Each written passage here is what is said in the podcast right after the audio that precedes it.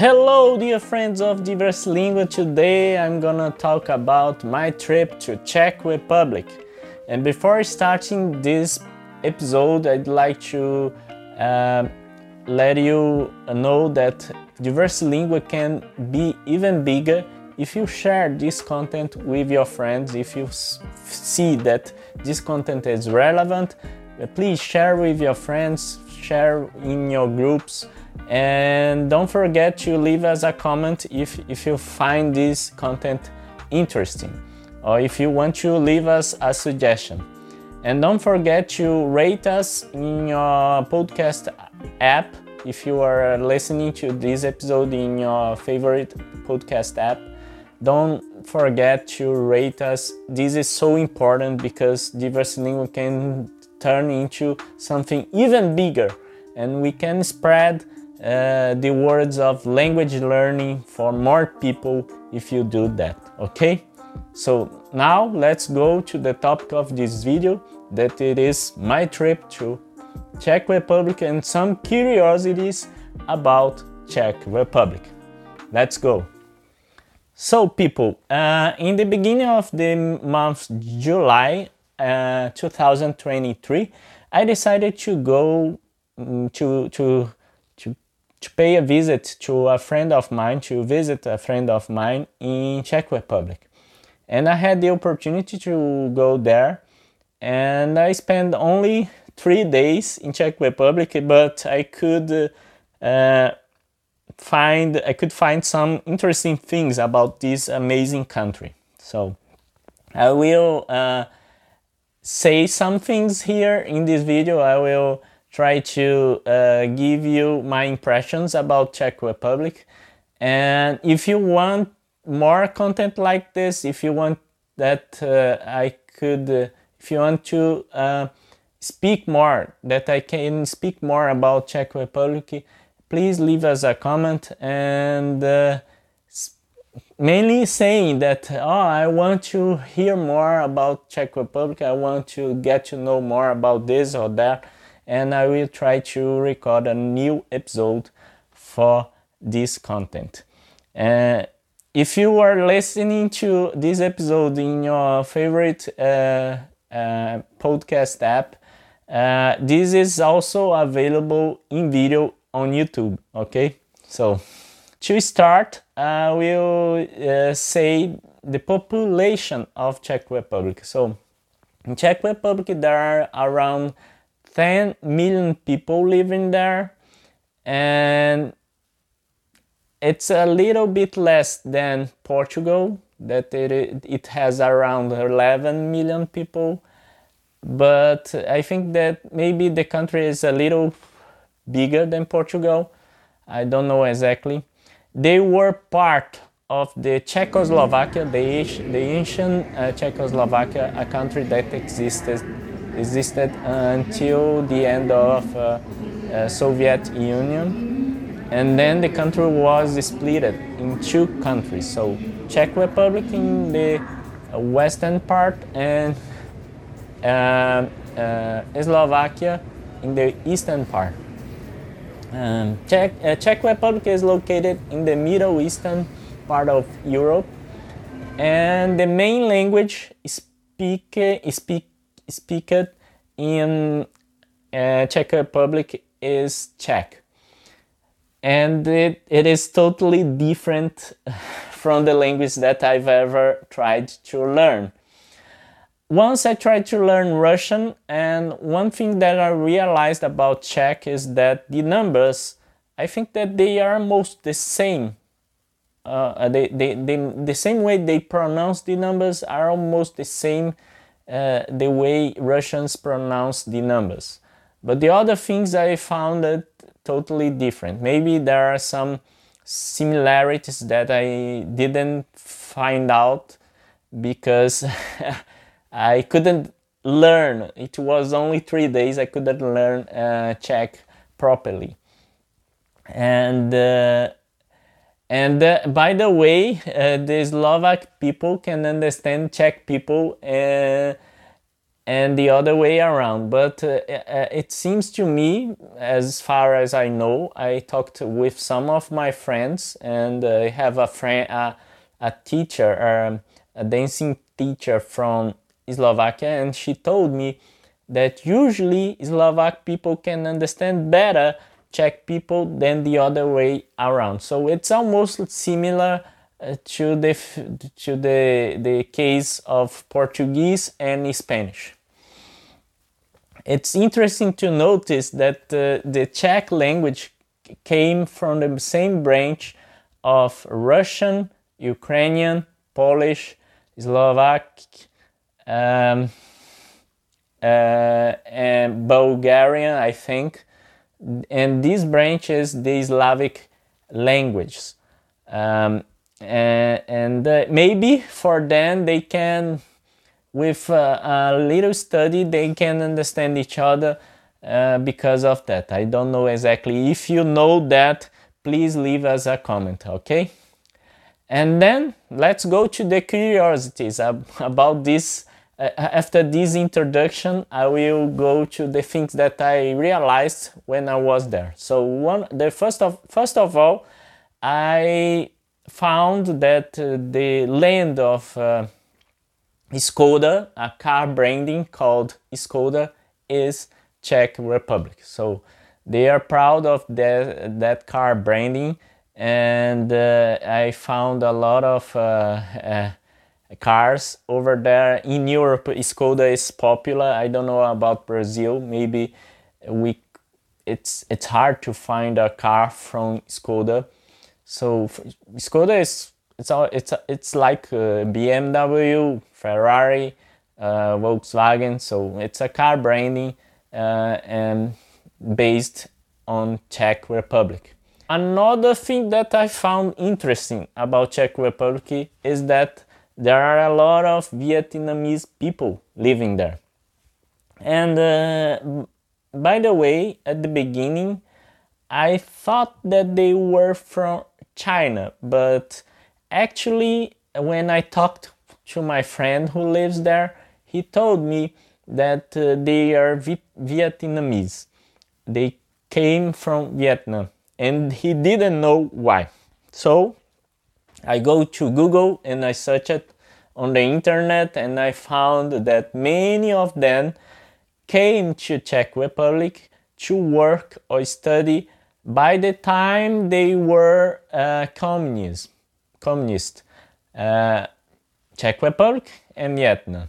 And by the end, and then uh, by the end of uh, the communism period.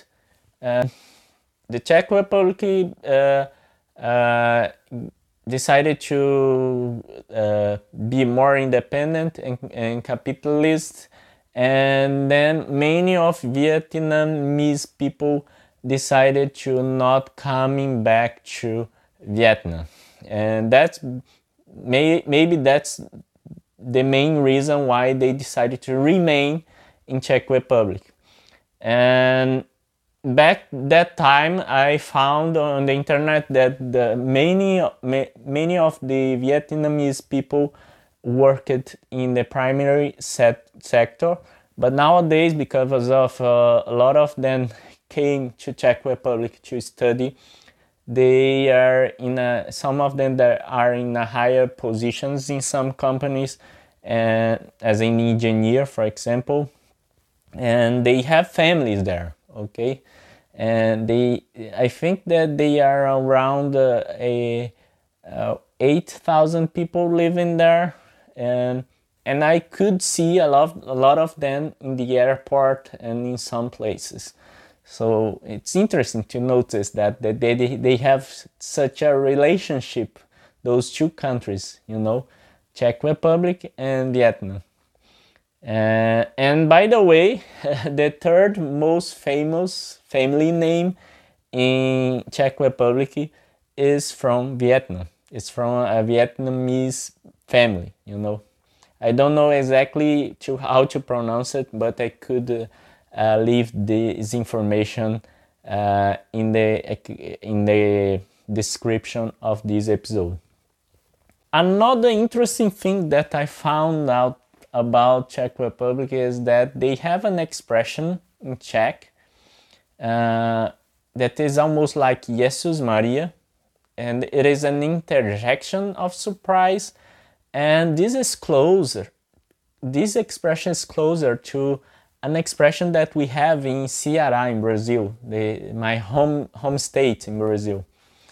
And the expression there is Vixe Maria. So it's closer. And it is also an interjection, an interjection of surprise.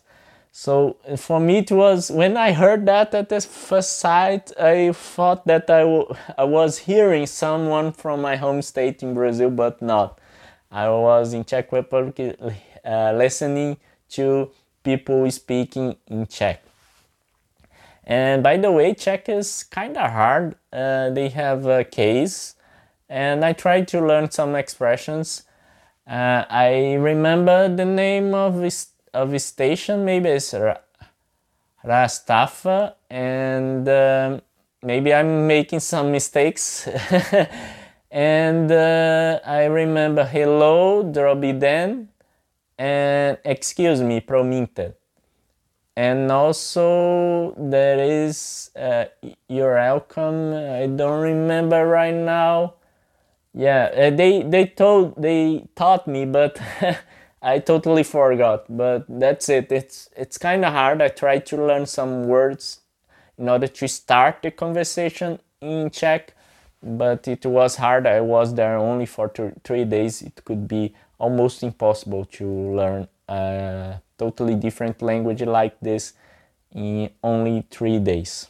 Another important aspect about Czech Republic is that they are not part of Eurozone. So if you are going to Czech Republic, you must have koruna. Koruna is the, the currency of that, of, of Czech Republic. And uh, you can have it without many uh, exchange I mean exchanging in some uh, uh, uh, exchange uh, shops if you have Wise. So uh, I have I will put a link in the, the description of this episode in which you can download Wise. Wise is an is it is an app in which you can uh, exchange money from one currency to another.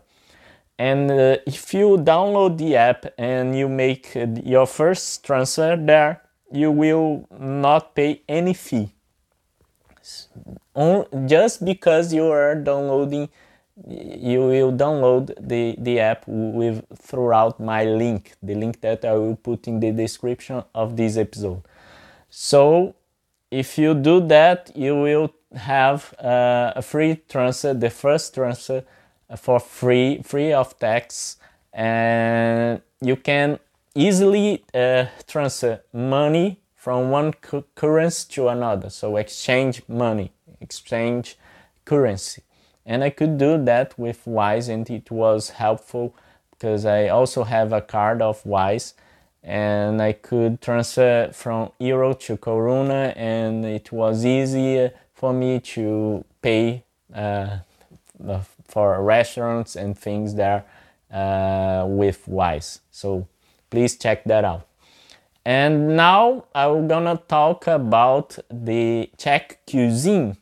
So I tried the Czech cuisine, mainly the goulash beef, uh, the beef goulash yeah, that usually they say.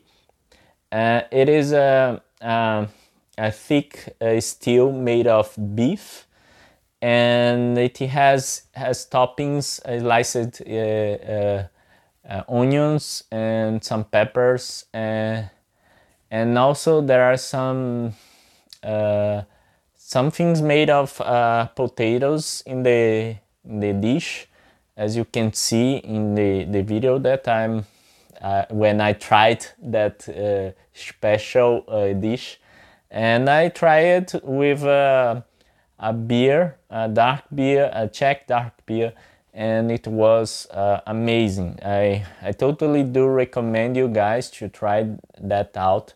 And um, for me it wasn't a problem to eat that in, in Czech Republic. I also tried another dish that I will put uh, in, in, the comments and in the, the description or maybe here in the video and it was delicious. It was delicious. The, the, the dishes in Czech Republic for me those that are based uh, of uh, meat, beef were amazing.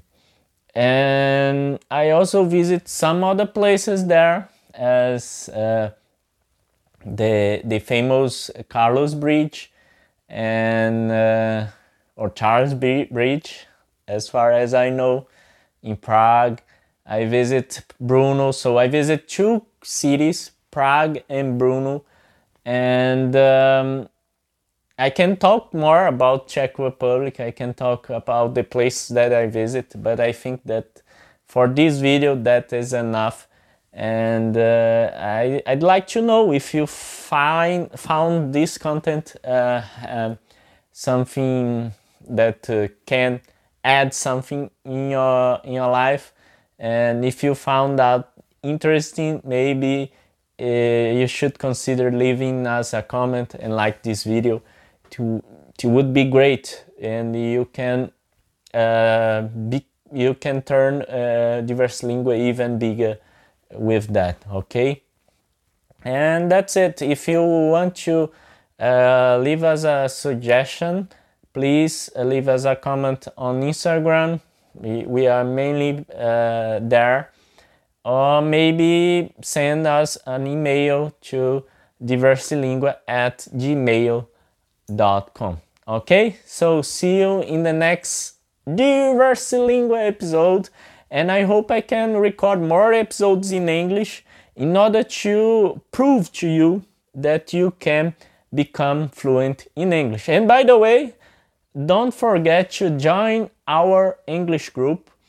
Uh, we have uh, usually meetings every Wednesdays uh, from 6:30 p.m. until 7:30 p.m. Brazil Brasilia time. Uh, it, would be 10:30 uh, p.m. until 11:30 p.m. London time, and to find find more about this, uh, you can go to our Telegram group. Okay.